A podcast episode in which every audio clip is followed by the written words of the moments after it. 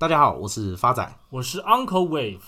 哇，这个近期这个金融界可以说是腥风血雨啊。怎么说？最近最热门的事件，相信 Uncle 应该都听过吧？有听说。基本上就是这个小虾米对抗大鲸鱼的故事。嗯，美国乡民群起对干。这些避险基金哦，还有放空机构。那我先跟听众朋友来讲解一下这个这次背景的主角，就是这个美股代号 GME，它全名是 GameStop。GameStop 是做什么的？它是一家全球性的电玩消费产品的这个零售商，在美国、加拿大、澳洲、纽西兰啊十四个国家有总共有将近快六千多个门市。那基本上它是做实体游戏的线下零售。我用台湾的这个企业来讲，就有点像的三创啊、光华里面的这种普雷，就卖 PS 游戏啊、卖这个 Switch 游戏的这些实体游戏商。了解。再讲直白一点，就是卖游戏的玩具翻斗城啊！啊，了解了。那在过去三年的股价表现呢，也是差不多在两块多到六块钱之间盘整。讲结论，它基本上就是一家小公司，并且是连年亏损的情况底下，这一次事件的导火线的起源哦，就是这个 Melvin Capital，也就是这个 hedge fund，就是避险基金，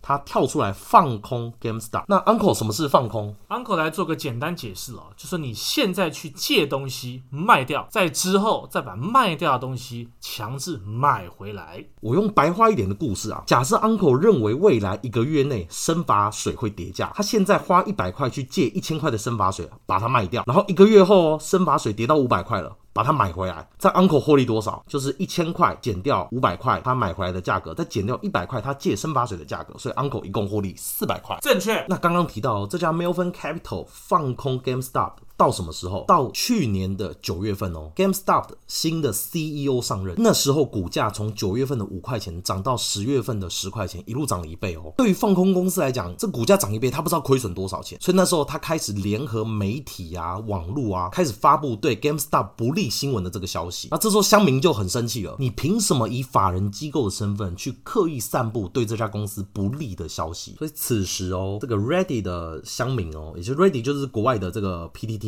在 Wall Street Bet 版，以台湾来讲就是 PTT Stock 版的概念，发音的什么运动？就是 YOLO 的运动，Y O L O。它主打就是什么？You only live once，你一生只活这一次而已。所以想看看，你这辈子有机会只身对干这些法人机构吗？不是，Uncle，你要给我点回应啊！妈的，发展！你感冒不戴口罩，我不敢近距离回忆这件事情。我要保持社交安全距离五个圈头。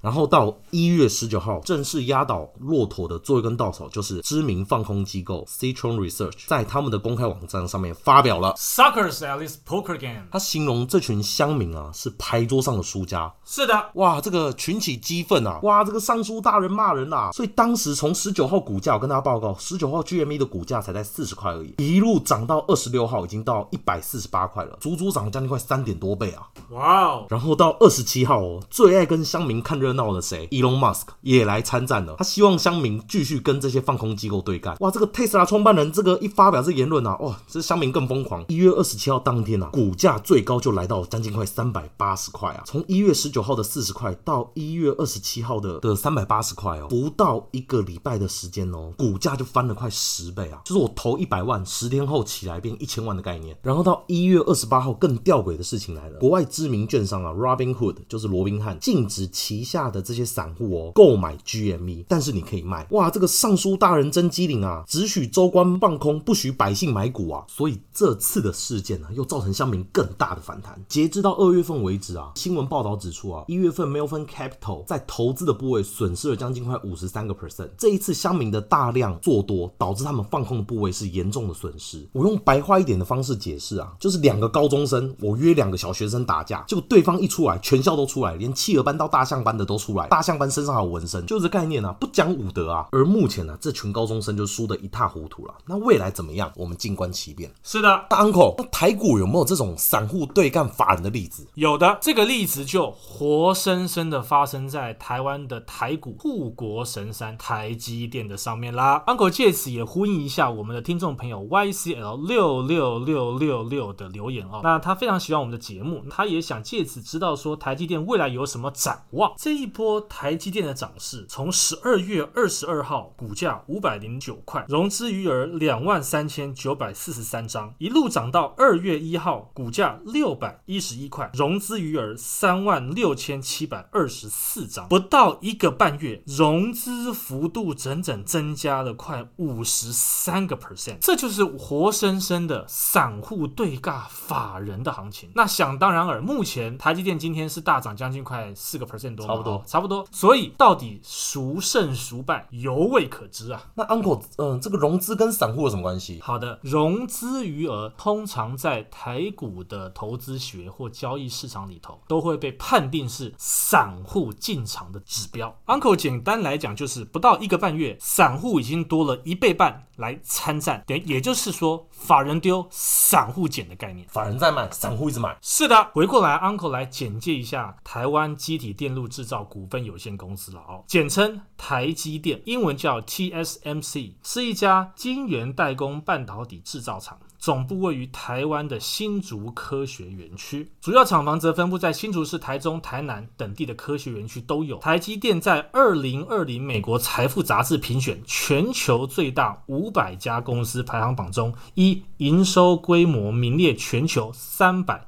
六十二名，依纯益率则名列全球第一名。截至二零二零年十二月。台积电为台湾证券交易所发行量加权股价指数的最大成分持股，约占台股大盘总市值比重约三十个 percent。涨大盘等于涨台积电概念。正确。接下来是财务面哦。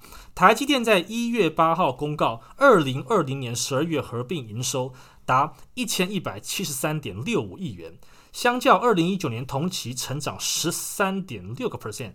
第四季合并营收季成长一点四个 percent 至三千六百一十五点三三亿元，改写单季历史新高。那累计全年二零二零年合并营收达一兆三千三百九十二亿五千五百万元，年成长二十五点二 percent，再创历史新高。所以等于说，这个年成长跟季成长都创历史新高。Uncle 在此跟各位亲爱的听众朋友表达一下这个台积电地位的重要性哦。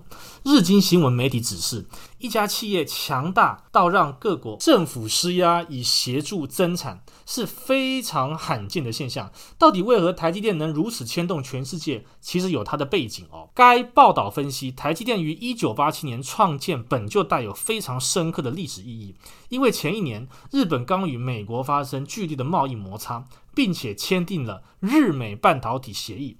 当时是由 NEC、东芝及日立制作所垄断的世界半导体市场，所以美国利用该协议去抬高了日本半导体的价格，以拉高美国企业的市场生存空间。虽然之后美国开始进一步发展半导体新的经营模式，水平分工，把设计与生产分开，设计在美国，生产在亚洲，促成的无厂半导体模式。的确，若在国际自由贸易鼎盛时期，这比传统从设计到制作全由一家企业完成的垂直整合模式来的有效率非常多，也令美国更有利基专注在经营无形的资产。但如今，在全球半导体短缺严重的情况下，全球最大半导体生产厂商台积电存在感持续增加，且不仅如此。由于中美关系紧绷，加上保护主义盛行，美国又对自己一手开创的模式感到非常忧虑。那日经这篇文章其实不仅是在强调台积电的关键地位，也是在谈美国自身国家利益对全球产业结构的冲击。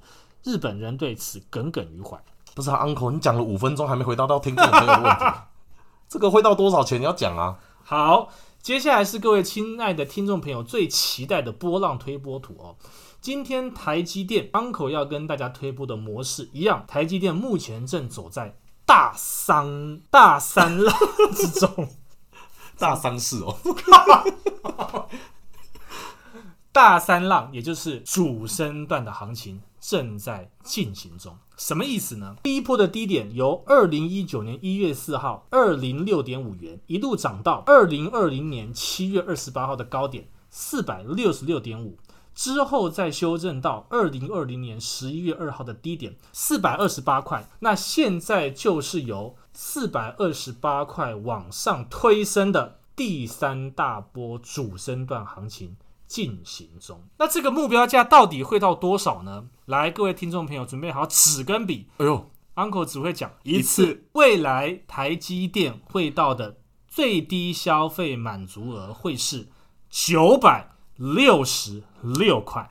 我刚看你写位是八百六十六，是九百六十六，是不是？九百六十六块。发展，你太低估台积电的重要性了。哇，这个今天刚好某外商银行才提升台积电的目标价到九百块啊，是不是？他号称台积电有望挑战全球，成为最大的半导体公司。恐怖喽！发仔今天来帮大家做个总结啊，国外乡民连亏钱的 GameStop 都敢买了，那台湾乡民怎么不站出来？护国神山台积电有什么好怕的？是不是？Uncle 在此呼吁，假如您不知道要买什么，就买台积电，大额买现股。小额买零股，今年买股票，年底数钞票。Uncle 是需要追缴保证金的钞票吗？不是，是扎扎实实的获利。谢谢大家，我是发展，我是 Uncle Wave，我们下次见。